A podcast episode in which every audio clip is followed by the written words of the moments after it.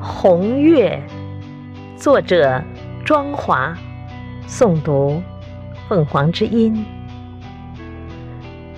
那由远而近的感觉，微微的暖意延伸开来，这气息透着淡淡的清香，已经迎接了多少个夏天。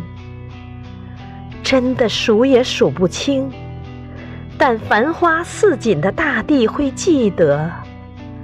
偶然间的歇息是在问：今天是何年何月何日了？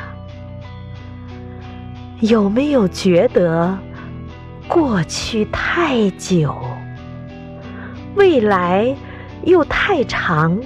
以至于现在，不知不觉地划过指尖，举头，也许望见那轮明月，依旧是那么圆润，透着美。